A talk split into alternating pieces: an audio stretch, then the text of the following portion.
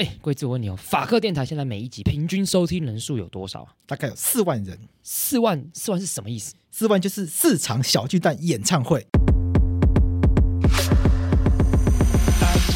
而且我们每一集其实都一小时以上嘛，所以表示说什么四万的超级贴分。而且重点来了，这四万人他不是累积很久才到四万人。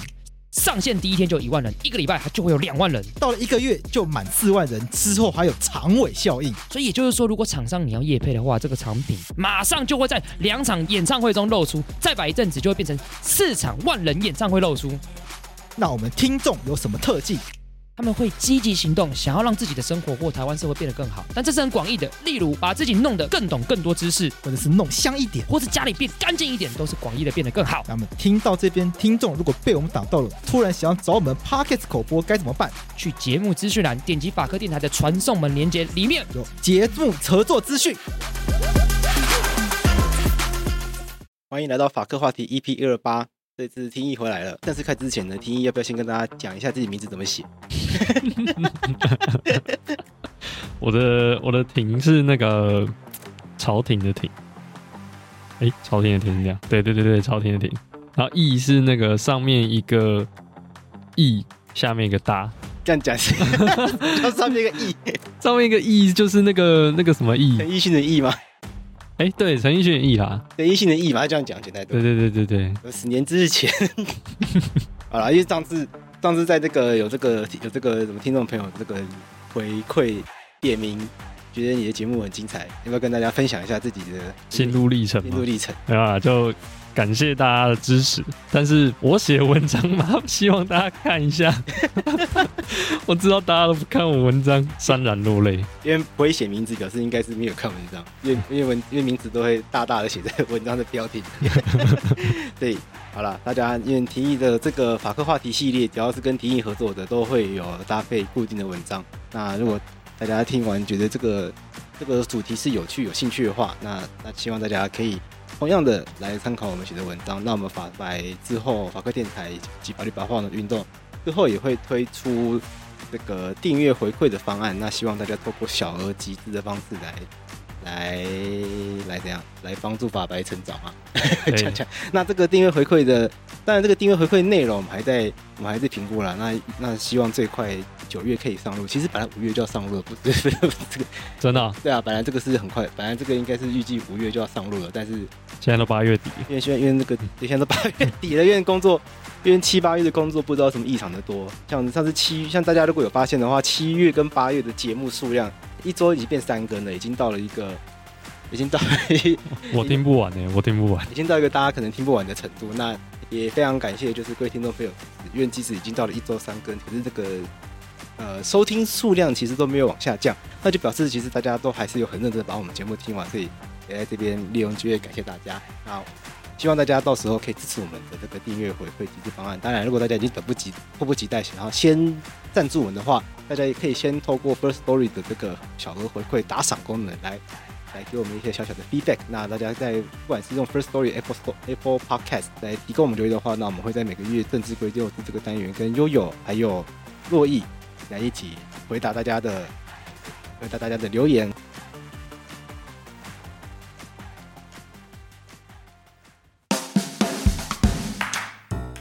今天这集要来处理一个，其实是在六月底我们就开始在研究的一个话题。那这个话题是因为六月底的时候，既然是法科话题，然后一样是法律白话文的运动的主题的话，那当然这些主题的来源往往都会跟法律有关系。所以在六月底的时候呢，有一场很重要的宪法诉讼，它正在进行。那我们关注到这个诉讼，那这个诉讼让我们开始去关注一个原住民族的议题。那是不是先请第一跟大家讲一下这个这一场诉讼它的主题是什么？它这个诉讼名称叫西拉雅案。西拉雅案，对，西拉雅是什么？西拉雅是什么？对，西拉雅是什么？西拉雅是我们台湾的平埔族群的其中一个族群。所以平埔族很多族，很多族群，其实西拉雅是其中一族，其中一族。那为什么西拉雅人要去打诉讼？这其实背后有经历非常长的一段。呃，这个立法推动的一个过程啦，对。那原本前面其实他们也没有想要打诉讼啊，他原本想要希望就是透过比如说倡议的手段、立法的手段，就能够希望希拉雅人能够获得证明。他们现在不是我们法律上的原住民，不是我们法律上的原住民。可是历史课本上不都会看到希拉雅这个课这个名字吗？对，我记得不知道在国中还是高中，其实我在历史课本上就已经看过希拉雅族这个名字。对对对，西拉雅。在我在我小时候，嗯，我的小时候现在听好像是很小。我小时候课本是写九族，你的小你的你的课本还是写九族吗？哎，我小时候也是写九族，我小时候也写九族，这么多还是九族文化村那个九族的那个年代。对，对，但我中间突然越来越多族，然后我就学不会了。所以你是有经历什么？小学是九族，国中突然变多，高中变更多，对对对，对，状态。那你最多到几族过？你你最后一次学的时候，你学到几族？我最后一次学应该已经到十六吗？我有点忘记了。啊，暴增一倍。对，应该应该是到十六了。来查一下台湾原住民有几族好了。原住民族族群，台湾现在哦，好，现在这个我们现在看这个原住民族委员会的网站，台湾现在原住民有十六族，所以这个九族文化村它其实应该改名字，它应该要改名叫十六族文化村。对，好，那十六族文化我看一下，除了本来大家都熟悉的九族，其实九族应该是日本人。九族我印印象中是日本人的分类。那这个九族里面，它的分类方式其实有一些问题，因为日本时代，毕竟那个时候的可能一些分类的方法以及科学都没有那么精确，所以后来有后来才发现，有一些其实是不同的族群被归类在同一组里面，那有一些就算是分裂出去嘛。哎、欸，其实就是本身本来就不一样，啊，本来就不一样，讲分裂出去很奇怪。对，所以像是这这九族以外呢，后来就多了，譬如说格玛兰族、泰鲁格族、萨奇莱雅族、赛德克族、拉阿鲁哇族，还有卡纳卡纳富族。对，所以我们就多了这些族，但我们会发现没有希拉雅族。对，没错。可是其实小时候在学的时候呢，我们在课本上面其实有出现过希拉雅这个名字，所以这有蛮有趣的，就是希拉雅这一这一支原住民族，他们应该是有存在过，可是却。没有被列在原住民族委员会的网站上面，表示他们是一支不被官方承认的原住民。是，就是，其实如果我们去看我们，哎，我们回去翻我们历史课本，会发现“西拉雅”这三个字一直很频繁的出现在我们台湾史的这个历史课本内容中。那，那西拉雅他们本来住在哪？他们本来住在就是南部，比如说台南跟，呃，台南附近啊，主要是台南附近，因为他们有迁移过。OK，对对对对。那主要是台南这一块，但是在台南有一个西拉雅风景区，对，这应该就是在西拉雅风景区这一带。对对对，其实他们移动的区域原本很大，但中间经过一个非常呃非常难过的历史，对，所以导致他们的生活区域一直在变动，先是被缩小，然后又迁移。他们经历过什么样的历史？OK，那如果我们嗯，我们如果我们谈来谈西拉雅，西拉雅人到底是怎么样的一个族群？其实我们最早最早我们知道。我们了解到希拉雅族群的一些文献是这个明代的《东番记》.那后来还有一个也时间也蛮近的，叫《台湾略记》，这是荷兰人写的。那在这里面你会发现，希拉雅人在那个时候，哎，那个时候是一六多说多少多少年哦，非常非常七世纪时候的事情。对对对，四百年以前的事情了。那那个时候的希拉雅人，希拉雅人是长什么样子呢？他们是做稻作，然后做狩猎这样子生活方式。而且稻作很重要的一点是什么？他们是游耕，所以他们不是定居型的农业社会，他们是会移移动的。哦，对。然后另外就是说，他们有一些神灵的信仰，他们是多神的信仰，他们有很多神，有一些有两个主神，然后还有什么，哎，有点像军事的神之类的。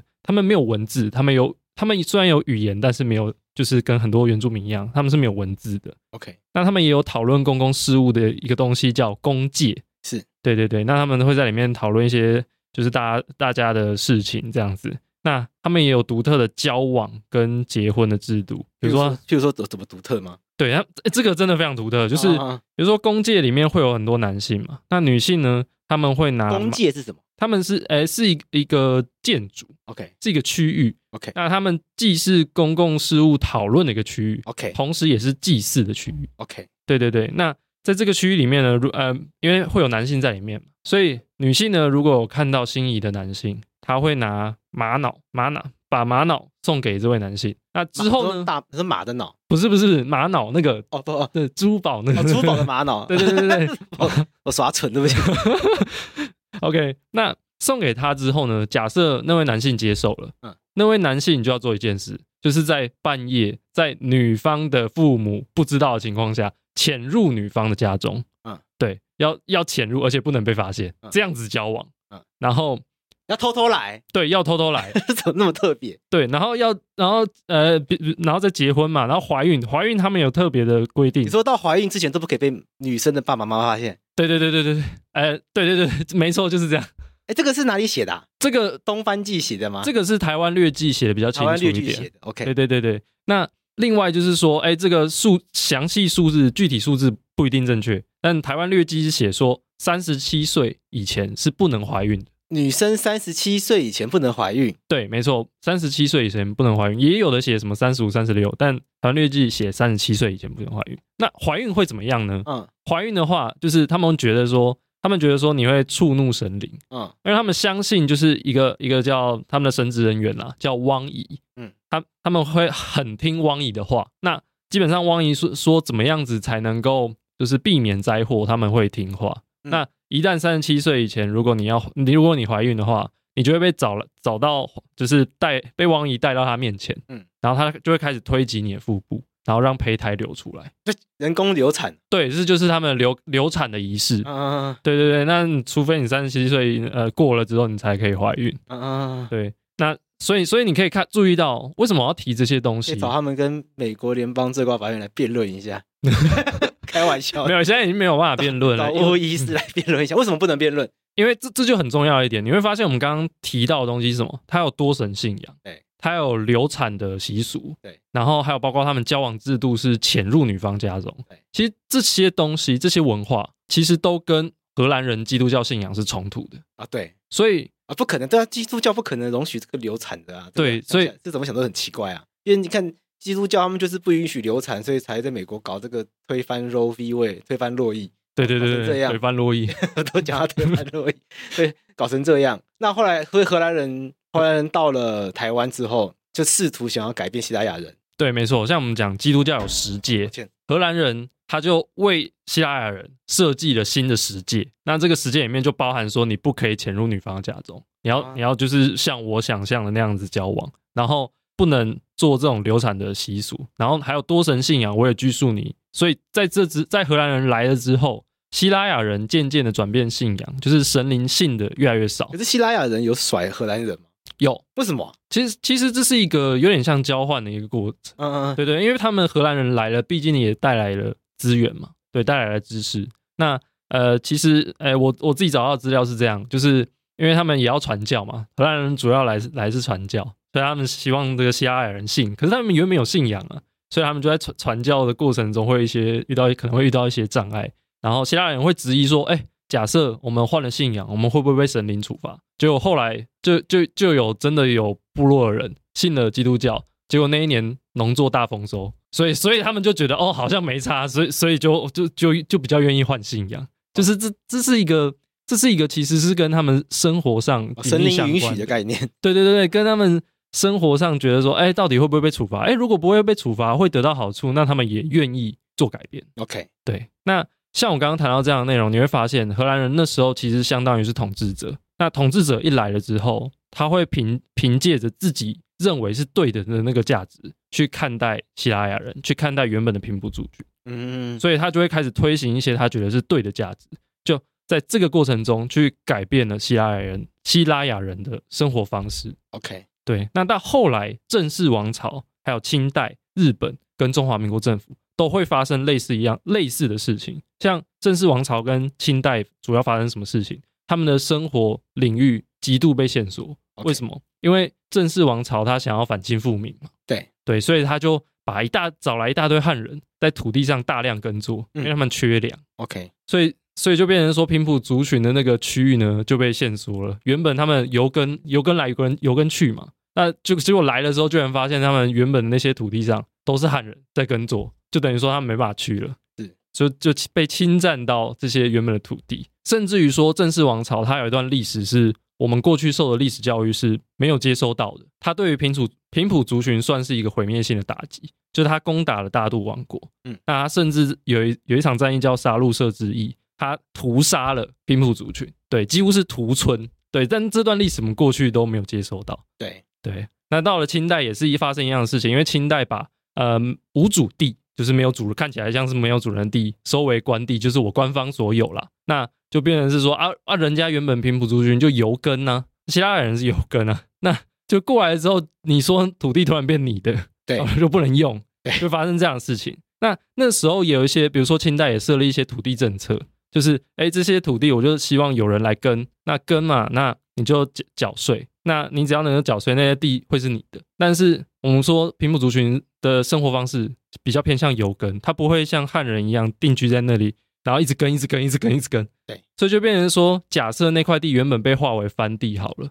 可是因为它不会一直在那里啊，到时候就变成是，比如说我们我们讲的平埔族群，他可能缴不出税。这时候怎么办？土地就变卖变卖掉哦，就会慢慢这些这么多的土地流到汉人手里，他们就不再是拥有土地的人，是，所以生生活领域就越来越小，越来越小。然后，因为我们知道清代也划定范围嘛，他们也有所谓的生番，那这个这些所谓的熟番就是被迫就是跟汉人住在一起，那还有接受他们的教育，他们叫社学，嗯，那。就会看到一堆平埔族群，可能原本有自己的文化，原本有自己的语言，可是都必须去学汉人的文化、汉人的语言，或者是呃这个满人的文化、满人语这样子。所以西拉雅这个文化算有消失吗？他们原本有自己独特的一个文化，嗯，但到后来剩下的文化越来越少，越来越少，然后就是变成是呃像我们后来中华民国政府或者说日日治日本人也觉得他们几乎都汉化了，那就会被。这些呃平埔族群就会被认为说啊，你们就是跟汉人差不多的存在。然后你说日本人觉得你不是原住民，然后中华民国政府你绝不是原住民。可是原住民这个概念应该是一个自我认同的问题啊。那今天就会有人跑出来打官司，表示他们觉得他们自己是希拉雅人啊。那上网看，像上网查，也有也有希拉雅很多的资料。那 YouTube 也有很多的影片，其实看得到很多希拉雅族的族人很很很用力的在保存自己的文化，表示他们还是有这样的一个认同在啊。所以，所以一个外来者，或是一个外人，哈，中华民国政府、日本人、荷兰人、清朝人都这都不是希拉雅人。那一个一个不是希拉雅的人，指着希拉雅的鼻子说：“你你不是希拉雅人，你不是原住民。”这不是这个逻辑不是很奇怪吗？确实是很奇怪。所以我觉得这个逻辑本身就是引发这一次宪法诉讼的一个关键点啊。对，那会那之所以会有这次宪法诉讼的关键点，就要回过头来看到。西拉雅族之所以没有被承认为原住民族，他们本身文化还保留的一个程度，是不是足以被认定为原住民？我觉得这是一个可以用人类学或者可以用民族学去讨论的方式，但是在法律上面可能会有点困难，因为这可能不是一个法律人可以去回答的问题。但我觉得法，我们今天法律人可以看的问题是，今天我们在研究这个案件的时候呢，我们有发现到一件事情是，希拉雅族毕竟就是有人还是觉得他们就是希拉雅人，其实还是有一群。希拉雅族的朋友，他们很认真在传承他们的文化，即使即使譬如说，嗯，要瞒着爸爸妈妈抢女朋友这件事情，可能现在没有了，但他们还是，但他们文化，我相信还有其他的精髓是有被想传承下来。那西拉雅族他们的这些族人，在这些台湾政府历代的更迭的过程中，发生了什么样的事？是不是有发生一些其他的事情，所以让他们失去成为原住民的机会？OK，首先。就是中华民国政府来台之后，他就开始认为说，这个呃，我们现在讲原住民都是山地的同胞，大家都是同胞，只是差别是什么？他住在山地而已。对，所以他就开始就是就是基于某种想象，想象中是就是有一群人，他原本住在这里，但他是我跟我们一样的呃类似的人，然后啊是是我们的同胞，只是他差别在他住在山地。所以基于这样的想象。就是后来台湾省政府他就做出一个界定，就是说，哎，这些到底所谓山地的同胞指的是哪一些人？他们为了选举，明确做出这样的一个界定。那这个界定是什么？他就说，哎，这些山地同胞的意思呢，就是他是以前啊住在山地行，呃，他一直接住在山地行政区域内。那他自己或者是他的父系直系的尊亲属，比如说爸爸啊，比如说爷爷这样子，在。日治时期的种族栏位的时候，他登记为什么高山族，或者是我们说高沙族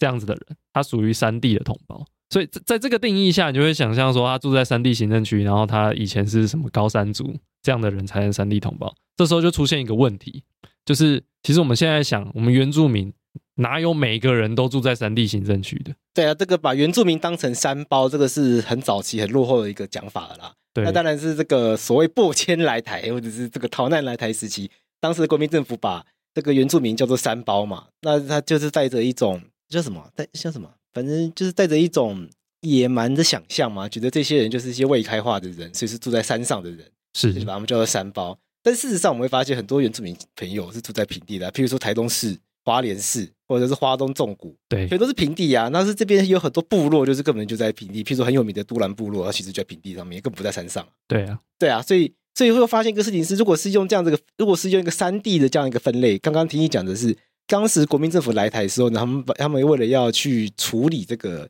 山地同胞的这样一个问题，所以他们就。他们就把这个日本时期被登记为高山族、高沙族，而且当时住在山地行政区的人，直接把他们转化成一个新的分类，就是山地同胞。但后来就发现一个问题是，那住在平地的原住民，因为后来发现，还是有很多住在平地的人是不会汉语，然后讲的是原住民的语言。那这些人要管理其要管理的方式，也不可能用管理汉人的方式去管理，他们就不是汉人，对，因为他们就摆明不是汉人。但是国民政府喜欢用这种。大一统的方式去管理，是把它叫做统包，所以就把它就就开了一个新的名字，叫做平地山包。对，就是意思是说，啊，他们本来住在山上，但他们现在搬到平地来了。对，没错，它概念是这样，实在这个方面。那平地山包是这个概念是什么意思？那就是说，哎哎，登记簿上一样是高山族或高沙族嘛？对对，只是说你居住地从原本我们原本他们最早想象说是在山地行政区域，改成说，哎，你是住在平地行政区域内。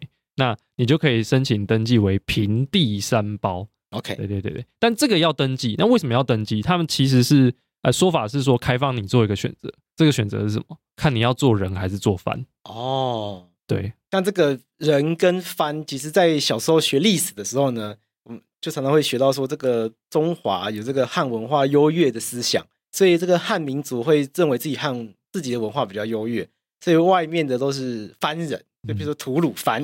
对对，那这个所以这些不属于汉人的落后民族呢，他们就是番人。对，所以如果你不愿意当汉人的话，那你就要被当，你就可以自，你可以自愿被登记成番。对，没错，这就是这个意义。所以以前会什么生什么番邦来贡，就是 外国落后的呃海外落后的国家来朝，然后献礼，然后臣服于。这个什么大清朝之下这种概念，对，没错，番就是一个落后的概念。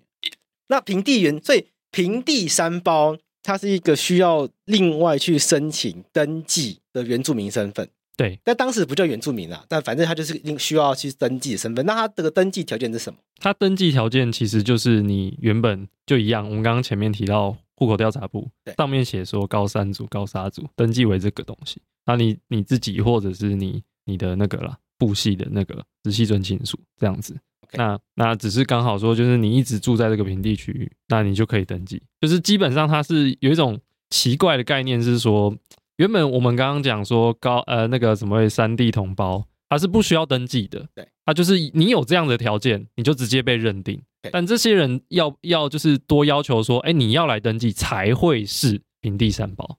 那我们先解决问题，所以山地同胞跟平地山胞，它就是现在宪法讲的山地原住民跟平地原住民。对，没错。因为我们现在，我不知道大家在选举的时候有没有发现，在选每年在选总统跟立法委员的时候呢，可能住在花东的听众朋友会比较有感，那因为住在都会区的听众朋友可能会比较没有注意到，其实，在选立法委的时候呢，除了除了分选这个分呃分区跟不分区立委以外呢，就同时还有选这个平地原住民跟。山地原住民，对，那平地原住民跟山地原住民，他们是全，它也是全国性的选举，就全国平地原住民可以选三旗立委，然后山地原住民可以选单席立委。没错，那这个平地原住民跟山地原住民，他们就是你讲的平地三包跟山地三包。没错，对。那当时平地三包如果没有去登记的话，他就会变成现在的一般的、一般的平地人，就是他们那时候讲说一般的平地人。你现在概念就是非原住民了。对呀、啊，因为我没有，好像没有帮非原住民去取一个名字。对对对，对，因为台湾，因为台湾没有像对岸，对岸会有汉族这个分类。嗯，在台湾好像没有特别去取这个汉族这个分类，反正就是非原住民。那平地原住民。就是平埔族吗？不是，这不一样。对，这个也是，这个也是一个大家很容易困惑的观念。所以我一开始在看的时候，我也就很困惑。所以平埔族不是平地原住民，对他们不是。那我们要跟大家解释一下，那到底平埔族跟平跟平地原住民差在哪里？其实就是像我们刚刚讲说，哎，这个山地山胞嘛，它是就是说你要登记为高山族，注意有高山族。日本时期被分类成高，被日本人分类成高山族、高沙族的人，对对对对，他就会变成山地原住民。对，没错。那那些所谓山地原住民嘛，那就是他住在山地行政区。那约假设他住在平地行政区呢，他还是必须要是登记为高山族，他才有机会登记为平地原住民。OK，所以你会发现，其实要户口调查簿上一定都要登载为高山族，你才有办法进入所谓啊我们我们现在讲的山胞或者是说平呃原住民的那个范围里面。OK，如果你是被登记为平埔族，或者是说呃我们说熟番，就是在日本他们做过两次。哦，就日本它大概分了两，它分了前期跟后期。早期把原住民分成熟番跟生番，那这个是更接近清朝。就日本人刚来的时候呢，他们先用清朝时的分类，就生番跟熟番。然后后来发现这个分类不好用，就把它改成了高砂族跟平埔族。对，没错。那你会发现，这个是我们刚刚讲说，哎，不管是日本那时候，哎，清代一一直到日本这个时候，他们所谓的熟番跟平埔族都不在后来中华民国政府分的三胞跟原住民的范围里面。OK，所以这从熟番到平埔族，并没有直接变成平地原住民，所以平埔族必须要另外去登记，才会变成平地原住民。简单来讲，可以是这样。在日本时期，如果是被登记为平埔族的原住民，必须到了中华民国时期，他必须要另外去登记，他才会取得平地原住民的身份。简单来讲，可以下这个结论。但是像刚刚讲那个登记，其实非常的局限。嗯，那原其实这是有一些复杂的情，背后有一个复杂的历史情况在里面。比如说什么样复杂？比如说我们刚刚讲说提提到平地三胞，或者我们现在讲平地原住民嘛。有一些就没有登记到，OK，那有一些为什么呃为什么没办法登记呢？就是因为他们其实户口调查簿里面也写着熟或平，那这样就不符合你法律的规定嘛？因为我我们说是登你户口调查调查部要被登记为高山族，你才有办法登记。对，那要是熟跟平怎么办？所以后来就发生发现这样的问题。你想象中的人，那些呃你想象中的山包或者是说原住民。已经范围扩张到一定的程度，你却发现里面其实有一些人户口调查部登记不是不是高山族，对，那这时候要怎么办呢？他就提出一个补救的方法，就说好，就算你是熟或者是平，没关系，我还是让你登记为平地原住民。OK，对，我就开放几次，那那那几次开放非常短，非常少，他只开放了四次。那每一次都只开放两三个月，就针对那些他觉得哦，其实应该要被归类在三包或原住民的范围的那些人开放登记而已。但他有从头到尾有想要开放给平埔族群吗？其实没有。嗯，他从头到尾都不认为平埔族群是三包或原住民，他们觉得从头到尾都觉得平埔族群被汉化了。OK，我们来整理一下，在在节目一开始的时候，其实我们就有提到这些原住民族的分类都是外来统治者去做的，譬如说九族是日本人去做的。到现在已经变成十六族这件事情了，所以当时回到日本时期，好的所谓的生番、熟番，日本人在帮人人类分类的时候，其实他是把岛台湾人的，他是帮台湾住在台湾的人，大体上一开始先分成四类，一个是生番，一个是本岛人，再是内地人，然后最后是外国人。那内地人当然就指日本人嘛，那还那还那还包含了来自朝鲜的韩国人啊。那那本岛人呢，就包含了就是本来就住在台湾的汉人，以及所谓的熟番。然后之后就是神番，然后到日本时期后期之后呢，他们这个户政制度做的比较完善，他们就把这个做的更精确。这个外国人呢，还多了一个叫中华民国人的分类，就是 有一些汉人其实是来自这个祖国的，他并不是并不是本来就住在台湾的汉人，是从这个是从所谓的这个大江南北这样子来到台湾的这样这个汉人。然后内地人跟朝鲜人也做了一个区隔。除此之外呢，本那把高砂族跟平埔族，也就是所谓的生班、手班，都并入到本岛人里面。那只是说在，在本岛人这个分类下面呢，这个高砂族、平埔族跟这个汉人或者是平地人，好了，这个日本人当时在做调查和分类的时候，也未必这么精确。所以从现代的观点来看，哎，现在可能我们会觉得，哎，他就是原住民啊。当时可能会觉得，可在当时可能不知道为什么把它归类在平地人或汉人下面。或者是现在的观点会觉得说他应该不算是原住民吧，可当时不知道怎么把它归在原住民，肯定都可能会有这样的状况发生。所以到了国民政府时期的时候，当时为了统治上的方便，要将这些原住民呃用我们先用早期用语好了，要将这些三胞朋友都归类的时候呢，就就要去做要去做国民政府时期的户政登记的时候，发现哎这些发现有一大群应该体感上应该要被归类为三胞的人，哎怎么都被归类为这个平地人，所以所以才开定。所以才另外开启了平地三胞这个这个例外，因为别人本来以为就是只要本来以为就日本人做得很好，反正高砂族直接变成三地同胞就好，就后来才发现，哎，日本人其实也没有这么这么精确，有一些有一些被登记成熟番平埔族，甚至有一些被登被登记成汉那个什么本岛人汉人或者是平地人的人，其实国民政府来之后发现他一句汉语也不会讲，一句汉文也不通，然后其实看看起来就是一个班的感觉，所以那么所以国民政府早期呢就开启了这个平地三包的概念，就然后就叫这些人就把这些人登记成平地三包。对，所以我们在这边可以先下个结论，就是在历史课本上的平埔族跟在宪法里面的平地原住民，它是截然不同的概念。所以平埔族不能等于平地原住民，平地原住民是这个国民政府来台之后自己另外发明的一个新的制度。那平地原住民，他是为了要去解决，单纯是我我我个人认为，就是单纯要去解决国民政府管理上的方便啊，就是要把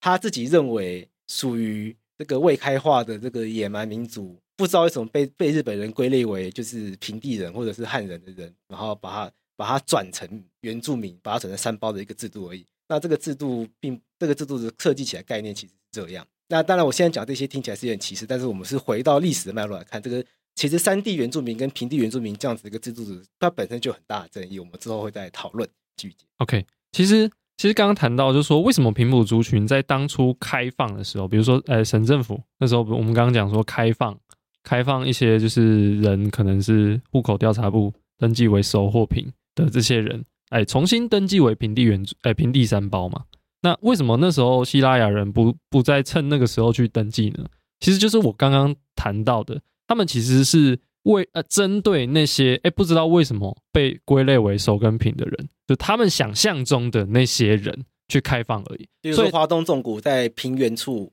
花东纵谷从这个花莲市到台东市这些平原嘛，还有海岸东海岸这些其实都是平原啊。这些这些平原地带其实还有很多部落，每年都会办丰年祭，看起来一一点都不像汉人。但因为他们住在平地啊，怎么怎么会被登记成平地人？他所以他们就会针对这些他们觉得想象上，哎，其实应该要被归类为原住民的人啊，那些县县县政府去发公告，就说，哎，那你们让这些人来登记成为平地原住民。所以这些这些管道这些开放。完全没有进到台南县政府的范围里面，也就是说，台南县政府完全不知道那时候省政府特别做了这样的开放，原因就是这个，就是因为他们从头到尾没有想要让平埔族群登记为平地原住民，所以西拉雅西拉雅人自然也就不知道这件事，不知道有这这项政策，也就从来都没有机会透过这样的一个例外的一个开放，当时是例外的开放，登记成为平地原住民。像我们的这个，像我们的这个啊。像我们台湾的这个地方制度里面有分的所谓的乡镇市，然后在这个乡镇市这个等级里面呢，其实还有一个特殊的制度叫做原住民乡。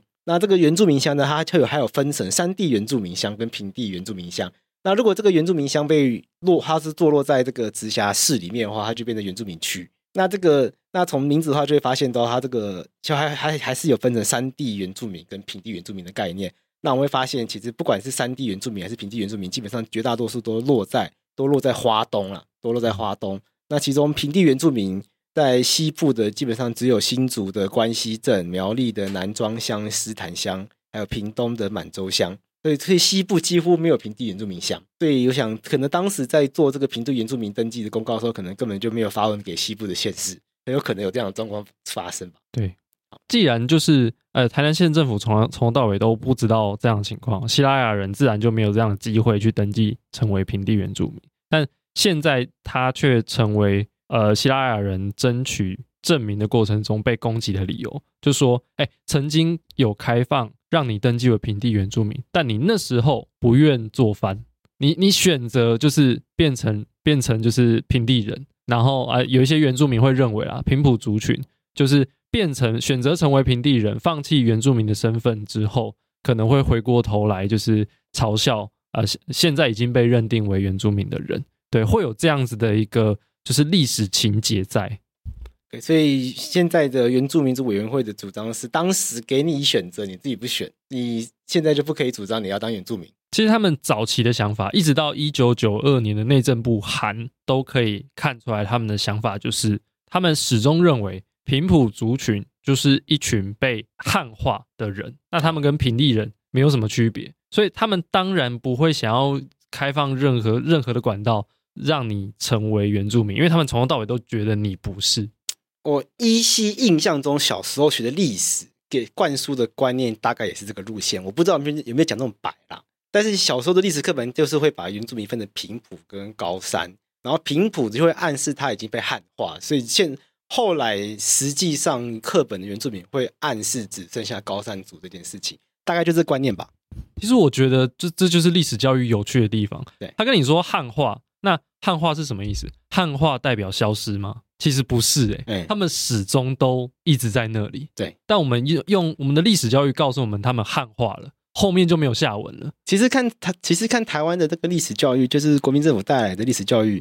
都是这种都是汉化式的教育啊。从这个从从春秋战国之后进入秦朝大一统开始，就是各种汉化，对，汉朝，然后汉朝就是汉朝之后就怎么魏晋南北朝，就开始把什么鲜卑匈奴解定像汉化。然后唐唐朝其实是唐朝其实也是番人、啊，是唐是其实历史上啊，我想想看哦，我记得其实历史课本会讲唐中国历史上经历过三次盛世嘛，就是汉唐跟清。其实唐朝跟清朝都不是汉，都不是正统的汉人呐、啊。唐朝是鲜卑人吧，忘掉了。反正唐朝不是汉人，清朝是满人。可是这可是我们都会堂而皇之的时候，他们都是照中国，就他们都是接受汉文化的民族，他们都是中华民族，所以他们都被汉化。嗯，对，这是一个汉，这是一个汉文化看待事物的一个观点，就是我们是优越的，其他的民族是接受汉文化的民族，他们都是变成我们的人。对。对，所以平埔族就是一个被汉化的人，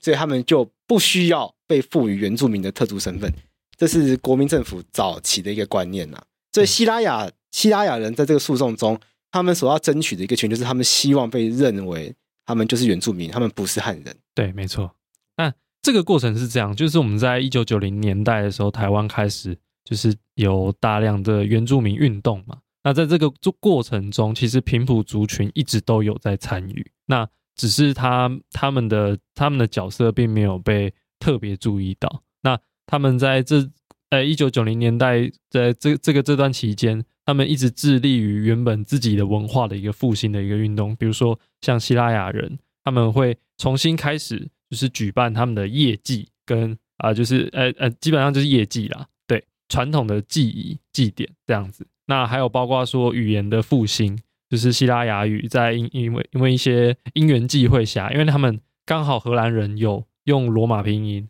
书写他们的语言，成为我们所知道新港文书等等诸如此类的，所以。这些文献刚好流传下来，取得了之后，在对照解读之下，有一些西拉雅语才得以被重新的，就是振复起来。那基本上在这个运动过程中，他们是希望自己的文化能够重新回回起死回生了，可以这么说。嗯，那但是另外一方面，他们最深刻的渴望其实是自己的原住民身份得到肯认，法律上的肯认。对对，那。所以他们不断在倡议说，他们的身呃原住民身份应该要被肯认嘛。但是问现呃，但是过去的原原民会他们比较保守，他们就觉得就是呃延续以前这样子呃国民政府的一个想法，就觉得他们是汉化的人，对，不是原住民。所以在这个过程中就遇到卡关。那但台南县政府是直接把他们认定为那时候认定为是限限定原住民，然后到后来的市定原住民，但他始终都不是一个就是国家。高度被以国家高度认定的一个原住民，不过台南县政府有这个权限哦。哎，那个就就比较像是他们地方自治的一个裁量空间。对，但但他就不会政治宣示意义比较重的东西吧？对对，应该可以这么说啦。OK，那那这个问题为什么不为什么很难解决呢？为什么不就是既然以前开放登记平地原住民不是四次吗？对，那现在就再开放让他们登记不就好了？其实这也是就是希拉雅人一直主张，那你为什么不开放？对啊，以前可以，为什么不让他分不行？这不很奇怪吗？所以，但是问到底就会觉得说啊，你就是抱持着以前那种想法嘛，就是就就是觉得说，嗯呃，你开放的话会就是呃就觉得你是汉化的人。嗯、那其实还有另外一个原因，很还蛮重要的原因，就是关于人数跟后面资源分配的问题。哦，怎么说？对，我在看你讲到人数的时候，我在看。像像婷婷刚刚讲人数的时候，在看这个宪法辩论的时候呢，在这个辩论结束结辩的时候呢，原委会、原民会主委一将他用那个阿美族语讲了一段感人肺腑的话。但是他当然是他自己个人，当然是代表机关立场了。他是有特别提到，就是说平埔族的人数大概有八十九万人吧，八十几万人啊，不不太不太确定精确数字。但目前原住民人数大概也才五十几万人。换句话说，如果开放平埔族全部登记成平地原住民的话，整个原住民的这个结构会反转。对，那现有的原住民制度可能会带来巨巨大的冲击，因为现有的原住民制度是没有预设有这么庞大的平埔族人的加入。那这个是这个宜将主委他在宪法法庭上提出了一个担忧啦，那他还还特地用阿美族语去讲出了这样一段话。对，这个情况是这样子，就是原民会他们提出的一个主张是说，当初在修宪的时候，其实就考虑到到底要不要把平埔族群放进宪法增修条文里面。嗯，那在提案的过程中有三个案，其中有两个把平埔族群放进去了，所以当时有人提案山地原住民、平地原住民、平埔原住民。哎，就是类似这样的概念，嗯嗯，对对对，都要放进，类似这样过，对，都要放进原住民族这样的一个范围里面。但是后来通过那个是没有放的那个，那个还特别强调说，原呃，我们这边通过的原住民指的是自由地区三十余万的三包，也就是说，就是原本他想象的那些山地三包、平地三胞，那加起来那时候刚好是大约个十五万，嗯，三十加起来总共三十余万，他们想象中的那个三十余万那些人属于原住民。对当时的这个修宪者想象，就是爱丽莎莎讲的没有汉化、有原住民味的这群人。对对对对对，请原谅我用这种比较政治不正确的调侃式用语去讲，这样大家比较好理解。对，就所以原原原民会就以这样的理由去说，其实那时候修宪的时候，修宪者就已经决定了原住民的范围大概要到什么样的范围，okay, 就是确定说平埔族群不包含在里面。OK，所以这是原民会的立场，认为宪法已经预设原住民就不包含平埔族。对，没错。所以在后续修宪，我们可以看到宪法增修条文第四条，它有谈到说，呃，平地原住民跟山地原住民，他们各选三席的立委嘛，他们就会说，哎，这个其实是有考量的，因为人数差不多嘛，大约是一比一，所以才各设三席的话，就会觉得说，哎，刚好是平比较平均，它的这个政治的代表性就不会有所轻重之分啊，就会不会有那种不平等的感觉。对，那。假设如果把平埔族群直接纳入平地原住民，就他们就会有一个担忧是说，那平埔族群到底人数多少？嗯，他们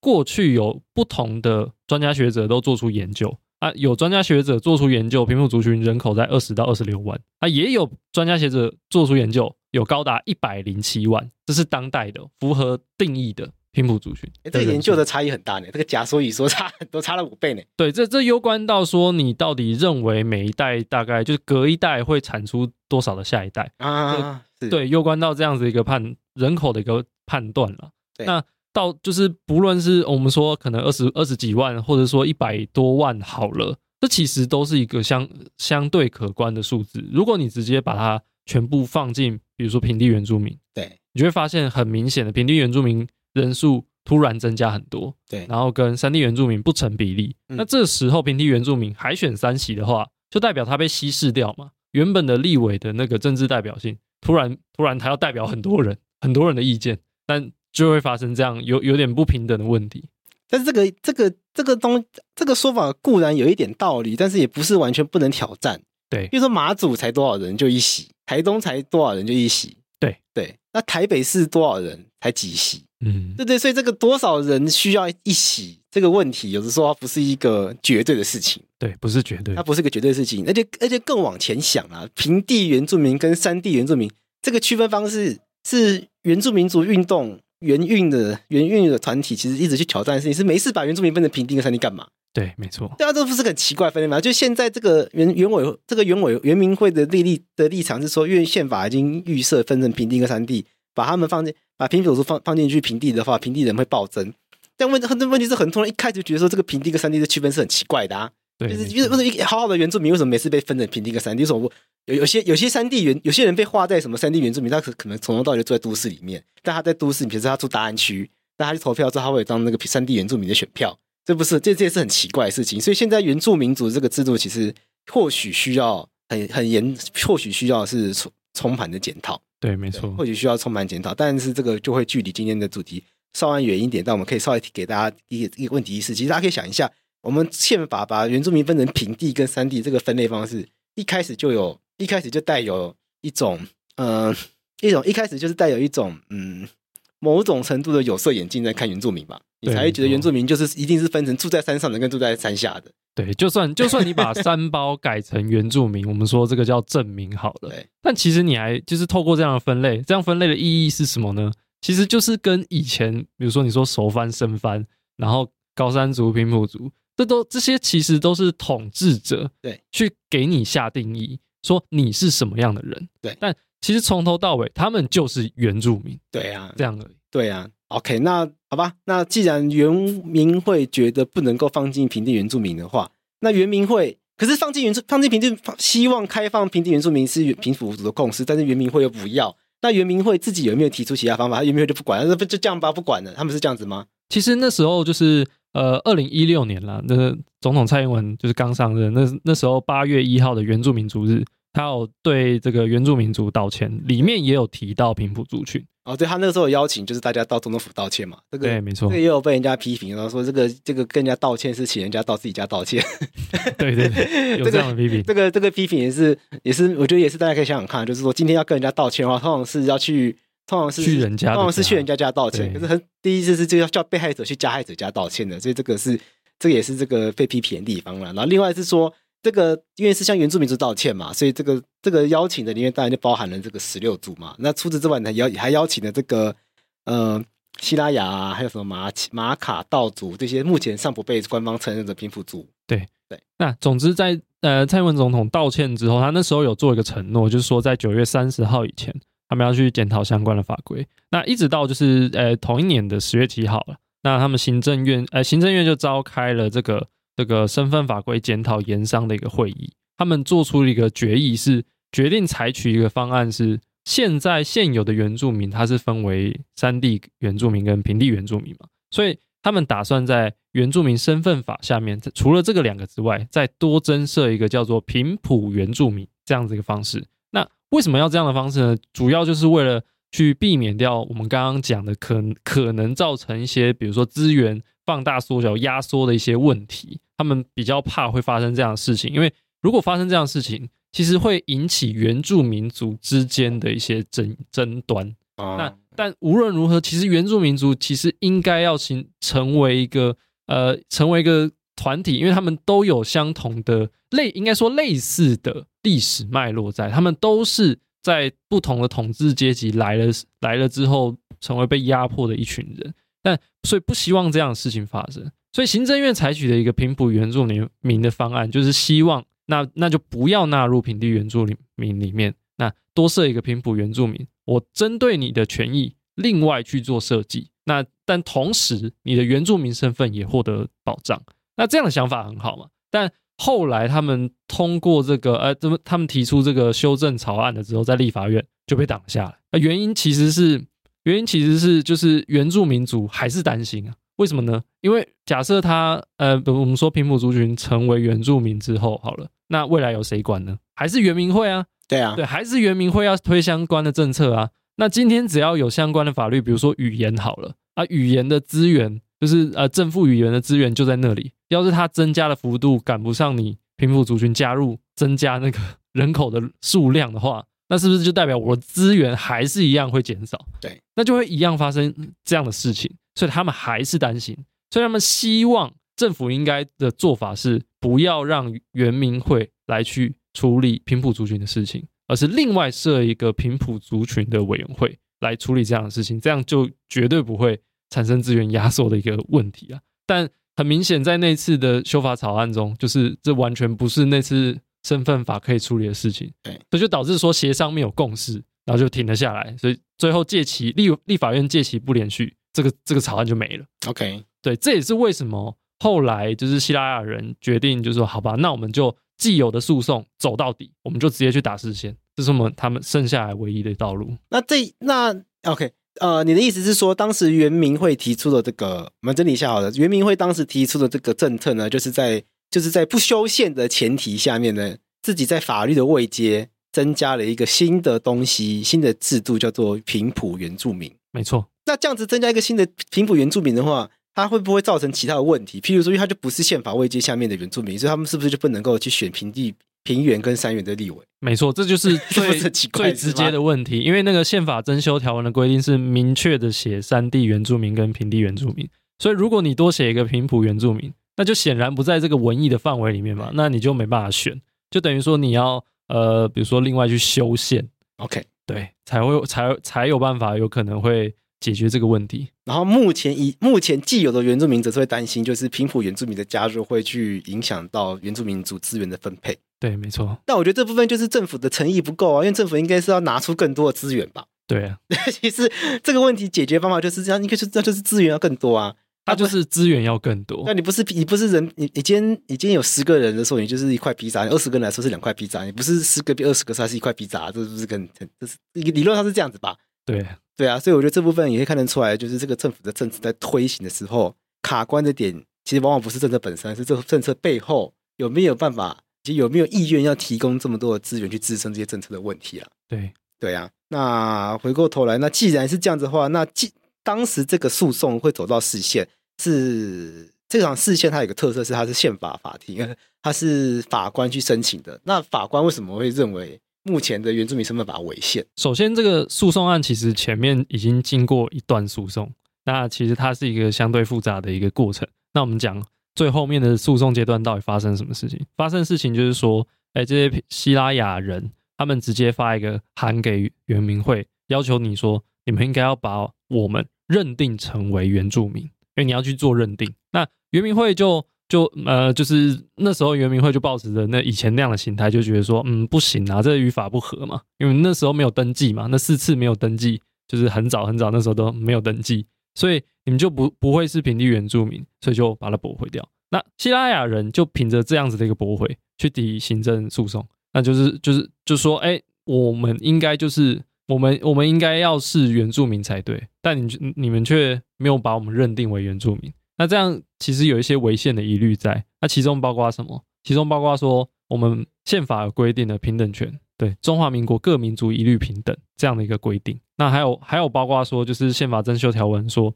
国家应该肯肯定多元文化，积极维护发展原住民族语言及文化等等这样的一个这样的一个规定在。还有一个很重要的理由，其实是法律保留原则。什么意思呢？就是如果我们去看这次争议的一个法条，我们原住民身份法第二条第二款的这样的一个规定，它里面其实只有要求说什么，说你要登记为平地原住民。那你以前要有登记，就这样而已。他其实没有特别去细讲说，你要在哪一年跟到哪一年之间的那四次登记，你必须要有登记，你才可以成为平地原住民。没有，法律没有做这样的规定。那原民会为什么认定说你你一定要在那那几年之间登记呢？是他自己的解释。那他为什么这样解释？就是因为就是以前那样的想法嘛，就觉得说啊，这平埔族群是被汉化的，对，所以。就变成说，他原原民会自己做出了一个函释，去限缩了，去限限制了这个法律可以适用的一个范围。那其实跟法律合有没有合合制，这其实是一个是一个很大的问题。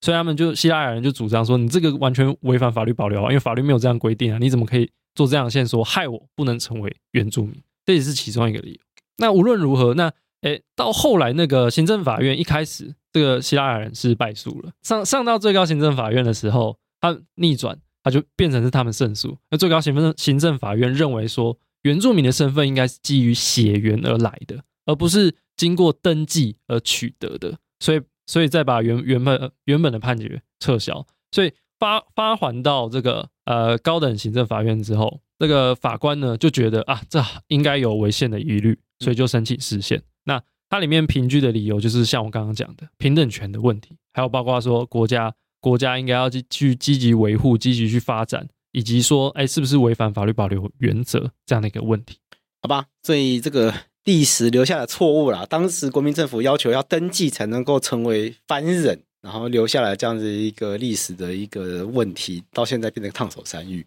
对对，那我们现在就来看看大法官有办法解决这个问题了。然后最后想要跟大家讲的一个事情是，其实讲来讲去，我们都会发现说，西拉雅人能不能够被认定是原住民族这个问题，看来看去。不管是现在的民进党政府，还是是这个大法官，都是汉人，是，所以其实还是没有办法。我们会发现一件事情，是他都还是要，我们还都还是要回到一个原住民议题的讨论，不能够遗忘的视角。就这个这个观点很重要，就是说原住民族这议题的讨论是它原住民族这个概念，它是要对抗主流政权、主流文化的。之所以会有原住民这个概念，就是因为原住民族他们生活的、他们生活的国家、他们生活的文化里面，他们是相对于主流文化、相对于主要政权，他们往往是相对是弱势。然后他们他们可能是有被同化，或者是会被整并的，会被会被会被消灭的这样一个危险在。所以在在世界上，比如比如说澳洲有毛利人，那在加拿大，在在在欧洲，在美国，其实境内都有很多这种原住民族的存在。然后这些原住民族他们都相对于弱势，他们也都希望能够保有自己的文化，所以他们也都想要去争取在法律上面能够保有自己文化的相对应的权利。透过法律上透透过法律上明确的权利来去确保他们自己的文化可以被延续，然后不会再像过去发生这个殖民统治者入侵之后文化被侵略，甚至整个民族消失不见这样一个状况出现。所以在讨论原住民族议题的时候，本来就要去想一件事情是：今天是人家的身份认同，你凭什么帮人家决定？这是一个大，这是一个大哉问。所以今天这个场这一场议题，也许对对大多数的听众来说会觉得很陌生。我是西拉雅人哦，历史课本上看过啊，跟我无关啊。但其实它都跟我们有关系啦，因为这个对我们来说，我相信绝大多数听众并不是原住民朋友。但是可以设身处地想一想，就我们今天到国外去的话，其实我们会变成在其他国家里面，我们也会变成相对弱势的一群人。那我们也会希望我们自己的生活方式、我们的文化、然后我们的语言等等获得一定程度的尊重。那当然，这就是原住民族朋友他们希望可以在台湾这个国家能够得到相同的一个尊重跟保障。那这样子的一个尊重跟保障能够体现在法律里面的话，它就是原住民族的权利。那今天那要那要取得原住民族权利，前提当然就是要被法律承认为原住民嘛。所以这就是西拉雅人他们今天在追追求的一个目标啦。所以今天这场诉讼呢还在进行中，在我们录音的时候呢还。还不知道诉讼还不知道现在法庭的判决结果是什么，所以等这个判决结果下来之后呢，我们再来跟大家讨论之后的判决结果。那也请大家一起来想想看，你自己身边有没有原住民朋友呢？你自己是如何看待原住民的议题呢？那你自己有没有去思考过？哎，你跟原住民有的民族朋友的生活差异？哎，你自己真的有思考过这些议题吗？还是你也觉得？哎，还是听完这句话你才发现，哎，其实你没有意识到，原来我们这么不一样。那不一样真的有关系吗？还是我们可以用更多不一样的方式去思考这些问题呢？我想这些就是我们每一次法科话题在讨论原住民议题的时候，希望能够带给大家一起来思考的问题。因为常常常常大家都不喜欢讨论不一样的地方，因为大家会觉得讨论不一样好像要分化大家，然后好像要故意去制造冲突、制造歧见。但其实。我们最重要的意义是在于说，希望大家能够重视而且理解彼此的差异，然后尊重彼此的差异，这样子大家才能够去尊重彼此的特色。我们不希望大家很肤浅的觉得大家都是一样，而是应该大家是很认真的去认识彼此的不同，才能从彼此不同中找到彼此的共同点，这样才是有价值的。那我们今天这集就到这边，那我们下次再见，拜拜，拜拜。